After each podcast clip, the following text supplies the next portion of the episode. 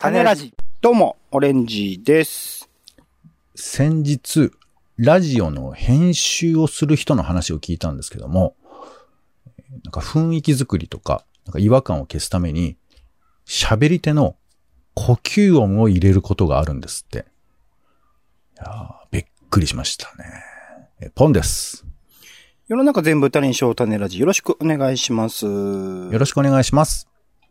企画会議。タネラジの新しい企画を会議します。今回は、改めてポッドキャストネットラジオの作り方を語りつつ、これからの作り方を考えてみたいと思います。はい。ということでですね、えーこの種ラジというポッドキャストネットラジオ番組ですが、まあ、始まってもうすぐ5年になるんですね。2017年の4月ぐらい、7月ぐらいから始まってるんで、まあ、あいよいよ5年を終えようとしてるって感じなのかなというタイミングでございますけれども、まあそのタイミングでですね、まあ改めて種ラジってどういう風な作り方してたのかなみたいなことを、まあリスナーの皆さんに聞いていただきつつ、かつ、まあこれからですね、また改めて、その種ラジの、まあ今までのね、やり方に、えー縛られることなく、これからの作り方みたいなものをちょっと考えてみる機会にするといいんじゃないかなと思って、えー作ら、えー企画を立てさせていただいた次第でございます。ではですね、まずですね、種ラジ流のそのポッドキャストの作り方というか、いつもですね、どういう風に作ってるのか、そもそもベースとしてどういう風に作っていたのかみたいなところのお話をさせていただければなと思っているんですが、まず、えっと、僕らまあウェブサイトというかね、ワードプレスというサイト上で、まあ、あの、いろいろと、ページ上のその、テキストを作成したりだとか、まあ、音源編集して、えー掲載したりとかしていたりするんですけど、その、まあ、種ラジ .com というサイト、まあ、あのね、見たことない人もしかしたらいるかもしれないので、よかったらですね、えっ、と、ブログ上に、えーテキスト上にリンク貼ってありますので、サイト見てもらえればなと思うんですが、こちらについて、まあ、ベースのところは、えっと、僕の方、オレンジの方で担当しておりまして、まず、えっ、と、桜インターネットというですね、えーまあ、レンタルサーバー、まあ、いわゆるそのデータをアップロードする先みたいなのがありまして、それが、まあ、僕の方で月額1000円ぐらいかな。で、契約しているレンタルサーバーがありまして、そちらの一部分をこの、まあ、種ラジ .com というものに使ってる。他にもなんかいろいろなサイト僕が運用してるのあるので、そちらにも使っていたりするんですが、そちらを、おまあ、あの、データを曲がりするような形。だから、めちゃくちゃ、もしですね、万が一めちゃゃくちゃアクセスが来たりすると、結構簡単に落ちたりするっていうのが、種ラジ .com というサイトだったりします。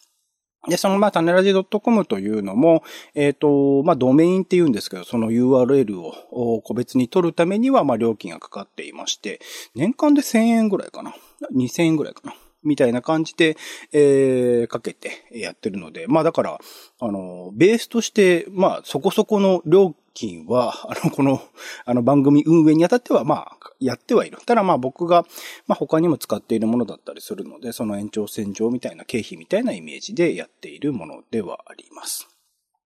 で、まあ、そのサーバー上、お独自ドメイン上で、えっと、ワードプレスという、まあ、ウェブサイトをちょっとま、簡単に作るようなですね、サービスがありますので、そちらを使って、そこに、えっと、プラグインという形で、まあ、ソフトをインストールするみたいなものあの、機能としてあるんですけれども、シリアスリーシンプルポッドキャスティングという、えー、まあ、プラグインソフトを、まあ、入れ込んでいて、そちらを使うとですね、えっ、と、音声を配信する。しかも音声をですね、いろいろと Apple Podcast とか、えー Google Podcasting とか、あと Amazon Podcast、えー Spotify などなど、まあいろいろな各種ですね、主要なそのポッドキャストサービス、まあ、ポッドキャストを聞けるようなソフトですかね。のところに、まあ、えっと、1個記事を投稿すると自動的に配信してくれるという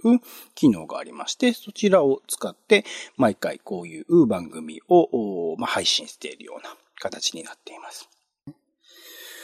ほい。で、えっと、まあ、個別の回の画像については、えっと、まあ、ポンさんが、えっと、作っている、その、えっと、何回もね、えー、継続してやるような回、種枕とか種付け、種、えー、メガネとか、えー、超、超雑とかね、ちょうどいい雑さんとか、そういうものについては一応共通の画像を使いつつ、まあ、個別で、えっと、画像の掲載した方がいいとか、わかりやすいみたいなものは、各自で検索して、一応なんか著作権的なものとか、その、何らかの、あの、クレジットが書いてあるとか、そういうところは一応ケアしつつみたいな感じで検索して入れてるような感じです。で、えー、一応台本というか、毎回、まあ、この今回もですね、ざっくりとした台本みたいなものが作作って、えっと、進行はしていたりする。えー、どういうふうに話すか、何の内容を話そうか、みたいなところ。まあ、回によってはね、具体的な時間とか、えー、ラジオドラマ的な時には、あの、細かく全部話すことまで一応書いていたりするんですけど、えー、まあ、台本の書くのも一応分けていて、えー、種ま、えー、種メガネ、種枕、種助っていう、毎週、と日曜日、月曜日、火曜日か、に配信、配信している回。こちらについては基本的に固定で毎週やってるんですよね。種メガネと種枕と種付けっていうのを毎週やっていて、まあ、こちらのベースの台本については、えっ、ー、と、ポンさんの方で作っていて、それに、えー、後からオレンジの方で追記するような形で、まあ、それぞれはね、話すところについては個別に書くみたいな感じで、えー、毎週やっております。で、えー、その後ですね、えー、水曜、えー、水曜配信のもの、あと金曜配信のものは僕の方で、え基本的に担当していて台本も作成している。で、え木曜配信と土曜配信については、ポンさんの方で、え台本作って、一応その企画全体をコントロールしているみたいな役割分担をしているんですが、このまあ毎週ですね、まあ種メガネ、種枕、種付けと、ベースとなる台本みたいなものを作ってるのポンさんなんで、そこら辺どういう風に作ってるというか、どういうことを考えてるみたいなのがあったらちょっと教え、ちなみにこれ共有するために Google ドキュメントという Google のね、えー、ドライブというか、えっと、さ、なんだ、オンライン上で共有できるようなサービス使って作ってますけど、ポンさんの方でなんか台本作る際に考えてること、まあ技術的なところとか含めてなんかありますか？台本ですよね。なんかあの、台本を読んでるなっていう感じにしたくないという気持ちはあるので、その辺で言うとこう、えー、丸々読むみたいな部分も、まああるんですけど、えー、なるだけこう構成を、まあ、指摘していくような、そういう書類にはしたいなと思ってますよね。で、まあ、種枕は、まあ、ニュースとか、えー、種助なんかは、まあ、イベントの情報だったりしますけど、まあ、これはあれですよね。どっちかというと、その元情報をどう選ぶか、みたいなところだったりするので、えー、その情報を、えー、まあ、読み上げるときに、えー、適切な情報をきちっと調べておくとか、あとまあね、やっぱり、あの、情報を伝えるときに、えー、わからないこととかあると、ちょっと、えー、話が詰まったりするんで、まあ、最低限の、えー、直接話すこと以外のところは、えー、カバーしようかなっていうふうにしてますよね。で、元のソース自体は、まあ、ちょっと時間の関係もあるので、えー、ウェブサイトですよね。まあ、新聞社のサイトとか、えー、AFP 通信とか、BBC とか、そういうふうなものを見たりだとか、あとまあ、えー、インプレスのサイトとか、え、IT メディアのサイトとか、え、その辺の方の、まあ、2週間のニュースの一覧みたいなものをチェックをしたりだとか、え、あとあの、新聞のコラムね、えー、結構そういうところにも意外な広いものがあったりするのでチェックをしたり、あと最近これめんどくさいんですけどね、やっぱこう、テレビで見たとか、ポッドキャストで聞いたとか、なんかそういう、えー、まあ、いわゆるニュースっい紹介ではなくて、いろんなメディアで、えー、気になったものっていうのを拾うみたいな、そういうことをしてたりしますかね。まあ、あと、えー、イベントを紹介したりしてることもあるんで、まあ、イベント関連とか、えー、僕らもポッドキャストやってますから、ポッドキャスト関連の、えー、ニュースとか、そういうふうなものは、まあ、なるだけ紹介をしたいなというふうに思ってたりしますよね。えー、種、えー、種枕の、枕の予定か。あれはですね、あの、一応時事通信社とか、そういうところで、あの、一週間の出来事みたいなものがまとまっているので、その辺を使ったり、あと今日は何の日っていうサイトだとか、あとツイッターの、えー、モーメントっていう、あの、まあ、こういうキーワードが入りますよみたいな、そういうふうなものをチェックをして、えー、並べてますよね。で、その中で、今回はこれちょっと喋りま、喋ろうかなみたいなことを、まあ、ちょっとリサーチしておくみたいな。なんかそんな感じで、えー、台本は作っている感じですかね。なるほど。ありがとうございます。まあそこでね、ベースとして入れてくれてるものをもとに、えっ、と、種枕、種、あ種メガネと種付けについては僕の方でなんかまあ補足するというか、まあ注目の映画とかね、えー、いろいろと入れていたりするみたいな感じで進めています。で、基本的に、えっ、と、それ以外の回、種、えー、メガネ、枕、種付け以外の回については2回ずつですね、えー、個別に企画し台本を作成しているみたいなな感じで、結構僕はなんか、どちらかっていうと、新企画みたいなものも含めて、まあ最初に言った通りね、種っていうのをいろんなとこに巻きたいと思ってるので、新しい企画含めてどんどんどんどん、作っていくっていうのも意識しつつ企画しているところありますけど、結構ポンさんはね、今までの元々にあったやつ、イベントリポートとか定時の雑談とかを結構意識的に結構繰り返しやっていくっていうところが多かったりしますかね。で、一応、まあ、音声については、あまあ、ジングルとか BGM、えっ、と、この収録でも一番最初に音楽に乗せて番組名を呼んでいたりだとか、あとは最後の方でも、えー、音楽ですね、えー。ウクレレの音楽今使ってますけど、そちらについて。まあ、そのベースとなる音楽はポンさんが演奏してくれていて、まあ、二人それぞれに声を入れて、えー、僕の方で編集してみたいな感じで音楽についてを作っております。昔はね、フリー素材を僕の方で拾ってきて、それ編集して使ったんですけど、最近は、まあ、オリジナルというところで、えー、作っている。まあ、ちょっとね、いろいろと、あの、今、聞いてくださってる方はわかると思うんですけど、後ろがこう、空白の感じなので、ちょっと、なんか、なんですかね、壁に向かって喋ってるじゃないですけど、こう、不思議な空間を感じてると思うので、ちょっとこれからね、また BGM みたいなものは考えていきたいなとは思っていますが、で、普段収録、えっと、音声を録音する、えー、ズームとか Google Meet とか、まあ、オンラインのチャットサービス、音声、えー、通話サービスみたいなものをつなぎつつ、まあ、あ僕は iPhone に、えっと、専用のマイクというか、ちょっとあの、指向性の高いマイクをつけて、録音してます。ポンさんはどうやって録音してるんでしたっけ？僕も基本的には、えー、オレンジさんと同じで、iPhone, iPhone に、えー、外部マイクを接続して、で、そのマイクから入力をして、まあ、ちょっといい音にして、えー、iPhone で録音をしていると。うん、だからパソコンで今、ズームのやり取りとかをしてますけど、それとは別で、えー、iPhone で録音をしているという感じですね。ズームさんとかグーグルミートさんのそのいかに遅延をなくすかっていう努力のあのおかげで僕らもなんとかできているような。昔はね、あのー、えー、コワーキングスペースみたいなところで一緒に収録とかもしてましたけど、今はそのそれぞれの場所でやるっていう形に落ち着いているようなところで、まあ、あのー、音量とかね、いろいろ調整は必要になるんですけど、まあそれぞれにえー、録音をしているような状況です。で、一応その、まあ、録音したデータを、まあ、僕の方で基本、オレンジの方で基本的には今のところ編集をしていて、まあ、なんかいろいろとね、えー、iPhone で撮ると、拡張子が違うので、それを調整したりとか、あと、今、えっと、編集では使ってるのフリーのソフトで、 Audacity という、えっと、音声編集のサービスがありまして、そちらで、えー、まあ、それぞれの収録音声を Google ドライブライブ上に載せ、それをダウンロードしてきて、えー、使って、えー、編集をしているっていうところです。まあ、あの、始まり、だからそれぞれ別々の場所で撮ってる別々の音声素材を使っているので、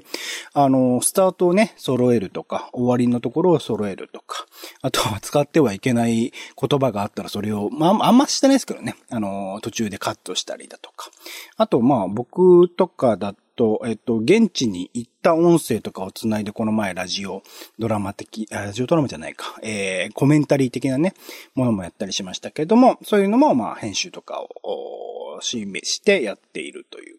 ところでいます。ちなみに、えっと、 Audacity 普通に使うと MP3 とか、あと、まあ、ワードプレスでアップするにあたっての拡張子が、えっと、合っていなかったりするので、えっと、エクスポート用のコンバーターで、えっと、LAME っていうのを入れてもらうと、あの、まあ、検索するとね、 Audacity MP3 とかで検索してもらうとそういうの追加してね、みたいなのを言われると思うので、それを追加すれば編集して、そのまま MP3 のファイルとして、えー、出すこともできます。で、それを、最初に言った後、さくらインターネットのサーバーがあるので、そちらに、えっと、WinSCP という僕はフリーソフトを使って、えー、サーバー上でアップロードしている。ここら辺は、まあ、検索してもらうとね、ワードプレスポッドキャストみたいなところで検索してもらったりすると、いろいろと細かい作り方とか書いてあると思うので、そちらの記事などを参照してください。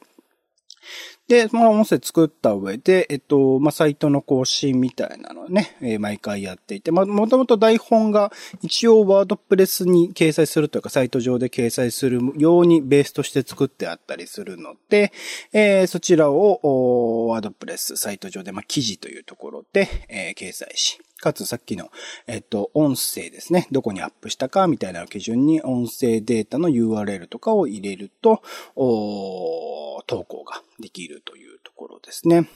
まあ、ベースとなるところの、えっと、ワードプレス上での掲載の記事の作成というかね、えー、ちょっと軽く整えたりするみたいなところはオレンジの方でやっていて、実際に、えっと、掲載するにあたっての修正、ワードプレスの内容の修正みたいなところはポンさんがやってるってところですけど、これポンさん、その、最終的にその、記事的に整えるのにあたって、例えばなんか、一部を太字にするとか見出しを作るみたいなところが結構やってらっしゃるなと思うんですけど、ここら辺って、あとタイトル付けとかね。基本的に僕の回は、あの、タイトル変えないでくださいって言ってるけど、勝手に変えてたりしますけど、あそこら辺ってどういうところを考えて修正してたりするんですか？えー、まずですね、タイトルを勝手に変えてごめん。えーと、お伝えしておきますけども。あのー、まあ普通ね、ポッドキャストってポッドキャストで完結するものだと思っているので、あんまりこうテキストを書き込んでもしょうがないかなとは思ったりはするんですけど、まあでもね、なんかこう、一応台本の都合上とか、あとあの、どうしてもこう、イベントの情報とかそういう、まあテキストで見た方が便利なものもあったりするので、まあそういう意味でちょっと整理をして出した方がいいかなというふうに思っています。で、実際テキストをね、ブログで書かれてるものを見ると、やっぱりこ、のぺーっとテキストが入っていると、まあ、それ台本じゃないのみたいな感じもあったりするんで、まあ、メリハリがつくように、えー、イベント名称とか、まあ、重要なこととかは、まあ、太字を入れたりとか、えー、してますよね。あと結構まあ、リンクがね、多かったりもしますよね。で、あとまあ、まあ、これはちょっと、えー、せこい気持ちですけど、ブログからね、ポッドキャスト聞いてくれる人もいるかなという思いもあるので、まあ、ブログ単体でも読めるように、まあ、ちょっと見出しをつけたりだとか、えー、してますかね。あと、まあ、それこそブログだけ見てる人は、あの、あれだよね。あのイベント情報とかは情報をきちっと整理しとかなくちゃいけないので、えー、コピペ感が漂わないように整理をしたりとかしてますよね。で、オレンジさんの指摘のあった、まあ、タイトルですけども、えー、まあ、これはもうね、いろいろ考え方あると思うんですけど、まあ、あんまりポッドキャストで長いタイトルをつけることはないと思うんです。だからもしかしたらタイトルにはそんなに意味がないのかもしれないんですけど、えー、まあやっぱり初見の人がタイトルしかまあ手がかりがないときに、えー、気になるこういう風な感じなんだってことがわかるようなタイトルをつけたいなと思っているので、まあ、ちょっと僕基準ですけどね、わかりやすい、えー、ハードルが下がるような、えー、感じのものを入れているという感じですよね。まあでもかといって、なんかこう、えー、驚きとか、驚愕の事実とか、なんかそういうのはちょっとなかなか入れられないよね。その辺がまだちょっと青臭いかなと思いますけど、それはなかなか入れられないか。はい。まあそういう感じで、まああとあれですよね。ダブルチェックというか、えー、喋った後にミスが発覚すればお詫びを入れたりとか、えー、まあそういうふうな修正、調整みたいなことも、えー、して、えー、公開をしてるっていう感じになりますかね。結構僕作ってるタイトルはよりシンプルにというか、パッと見て、なんとなくのイメージがつかめるように、プラス、今ポンさん言ったみたいなキーワード的なもの、今の時代にこういうキーワードをですね、えー、特にまあツイッター上か、ツイッター上で出すなら、これを出すと、より広がりやすいだろうな、みたいなものをま考えて僕の方は作っていたりするって感じですね。なので結構意図的にハッシュタグとかも結構盛り込んだりとかはしているっていう感じですね。そのまんま、あの、記事をそのまんまね、ツイッター上でアップしてもらえれば、それなりに拡散するであろうという感じでいろいろと考えていて。まあ最近のね、文振りの回とかおかげさまでその文学クリマのいろいろ書いてくださっている方々とかがシェアしてくれて、えー、かなり、広がったなっていう感じはありますけど、まあそういうところで考えてやっていったりします。で、今言ったその SNS みたいなところで、僕ら基本的に Twitter だけか、インスタグラムも Facebook もやってないので Twitter だけですけど、えっと、ポンさんの方でね、えー、毎回その放送分の投稿プラス、ポンさんが時々ね、言ったところのツイートとか、あとはまあ番組の中で紹介した番組とかが、えっと、僕らの番組の中で紹介したテレビ番組とかが、まあ放送される直前とかにね、こういうの今日ありますよ、みたいな投稿もしてくれたりしているっていう感じですね。で、一応その本放送というかね、収録以外に、まあ、種ラジライブという形で、毎週、基本的に日曜日の11時からかな、えー、種ラジライブとツイキャスというね、まあ、配信、リアルタイム配信サービスを使って、えー、それぞれにやって、一応まあ、アーカイブみたいなところで、えー、ちょっとリネームしたりとか、タイトルつけたりみたいなところをやっていたり、えー、するというところで、一応だからその種ラジライブについても基本的にはですね、加工文ツイキャスのサイト見ていただくとですね、聞けますので、まあ、本当にいつもの本収録、あの、こっちの、えー、タネレライブの方は基本的に台本がないので、あの、かなり雑な話しかしてないんですけど、興味があったらちょっと聞いてみてもらえるといいかなと思っております。というところが、まあ、いつもですね、えー、種ラジという番組を作っているところでの一連の流れみたいなところでございまし、でまあさっきちょっとまあポンさんの方からもあの最初の方に話があった、まあ僕らはあえてね、ワードプレスにえっとレンタルサーバー使ってやってますけど、それのまあ利点としてはまあサービスに依存しない、その、いわゆるアンカーとかのサービスを Spotify がもし、あの、収益にならないからやめるっつっても、まああの移行する手間とかかからないと、もしかしたらね、データがなくなってしまうみたいなことがケイクスのあのクローズの話でもしかして出ているような話でもあるので、そこら辺のサービスに依存しないであるとか、デザイン面でいろいろとこう、こちらの方で細かく調整できる。今、まあ、ワードプレス上のね、サイトの方、ポンさんの方でもデザインしてもらってますけど、細かく調整できたりとか。あとはアーカイブ過去分ですね。えー、今までの5年分ぐらいですかね。一通りサーバー上に載せられていたりして、まあ、あのー、過去回、遡った時にすぐにですね、僕らの方でこういう回があったなって探しやすいような状況にはなっていたりするので、そういう意味ではワードプレスでやっていると、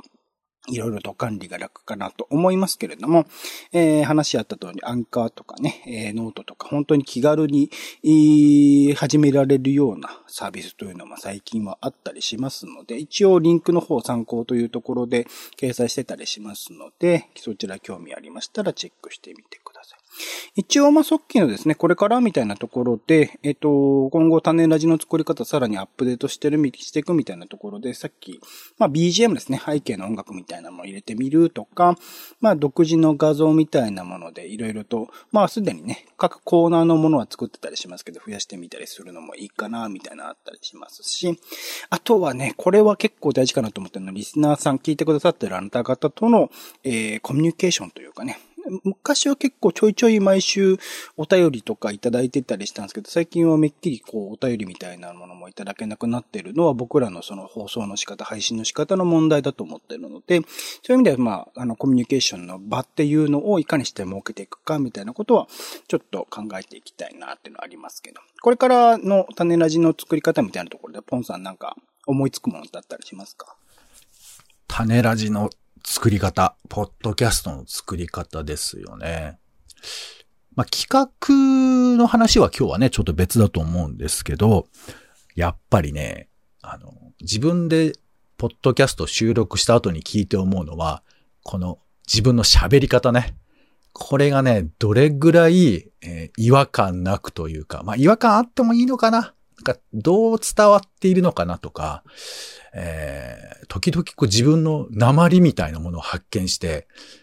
まあ直さなくてもいいのかな？うん、ちょっとね、そこら辺は、あの、どう届いているのかなっていうのは気になりますよね。イントネーションとかね。うん。で、あとね、あのー、最近あの、TBS ラジオのポッドキャストで、ジェンス生活は踊るで、パーソナリティを務めるジェンスーさんと堀井美香さんのオーバーザサンって番組があったり、あとあの、ドックマムシ三代言うと大沢ゆりさんの GG 砲弾っていう番組があるんですけど、これ聞いてたら、もうね、結構自由なんですよ。なんかこう、言い間違いとか、何言ってんだよみたいなこととか、あの、バタバタしてる、スタジオでバタバタしてる感じとかが結構伝わってきてて、で、特にゆうりさんって、なんか段取りとかきっちりされるような印象があるんですよ。まあもちろんね、最近はお年を召してはいらっしゃるんですけど、で、そういう人たちが、ポッドキャストだと、ちょっと表情が違うんですよね。だから、ああいう、なんていうかな、えー、例えば、いきなりこう、番組中に、じゃあ今ちょっと検索してみようか、みたいな感じで調べたりだとか、なんかそういうことも含めて、えー、なんかポケットで携帯が鳴っているとか、そういうことも含めて、なんかちょっとこう、ライブ感といえばそうだし、ゆるさといえばゆるさ。みたいなものを、まあ、わざとやるわけじゃないけど、そういうことも許容できるような感じになったらいいかなと思いますよね。で、まあ、それにちょっと似てんのかな。やっぱりあの、自由でいたいっていうか、番組ね、わざわざ作ってる立場なんですけど、なんかこう、まあ、時にプイッとやめちゃうぐらいな、そういう自由度でが欲しいな、みたいなことがあって、なんかあの、よくね、あの、突っ込まれる、隙があるようなものもいいんだみたいな話をするじゃないですか。まあ別に自分でね、あの、我々のここ空いてますよって隙を見せなくてもいいんですけど、まあ自分たちで夢中にやってると隙が生まれたりすることもあるし、それはある意味その、なんていうか何かに縛られるみたいなことをしてないと結果できることだと思うんで、まあ、わざわざやることでもないかもしれないですけど、まあ、作り方っていう意味では、そういう意気込みでやりたいからね。まあ、えー、甘えさせてくださいということになるんですかね。うん。というところで、まあ、あの聞いてくださってるあなた方、ぜひですね、えっと、こういう風に種ラジ変えてみたらいいんじゃないとか、こういう投稿のやってみたらいいんじゃないとか、こういう音楽にしてみたらいいんじゃないとか、ガラッと変えてみちゃいなよとか、そういうね、アイデアありましたら、ぜひですね、えー、種ラジ .com の方に、えー、お問い合わせフォームありますし、できればね、この構成作家さん的にもう一人ですね、いてくださるとすごくありがたいとか、その、さっき言ったね、ポンさんのイントネーションの何気持ち悪さでしたっけ？僕はなんて声が気持ち悪いんだみたいなところを、なかなか客観、客観視できなかったりすると思うので、それぞれね、それぞれね、やっぱ聞くと気持ち悪い声してるなって僕もよく思ったりするので、そこら辺をね、あの客観的な意見で気持ち悪いよって言ってくれる人がいるとすごく安心すると思いますので、そういうね、はい、ご要望とかあありましたら、ぜひあの、タネジロットコムのサイト、もしくは、えー、ツイッターのリプライとか、えっ、ー、と、引用リツイートなどで、えっ、ー、と、いただければなと思っております。というところで、えー、今回はですね、企画会議と題しまして、種ラジの新しい企画、えーえー、改めてですね、え、今までの種ラジの作り方、ポッドキャスト、ネットラジオの作り方を語りつつ、これからの作り方考えてみました。お相手はオレンジと、今回、私、大変にポカをしまして、えー、この音源の編集に違和感があること、この上ないと思います。どうかご容赦ください。ポンでした。種ラジまた。種ラジは、ほぼ毎日配信をするポッドキャストです。Spotify や Apple Podcast にて登録を。更新情報は Twitter。本編でこぼれた内容は、公式サイト、種ラジ .com をご覧ください。番組の感想やあなたが気になる種の話は公式サイトのお便りフォームからお待ちしています。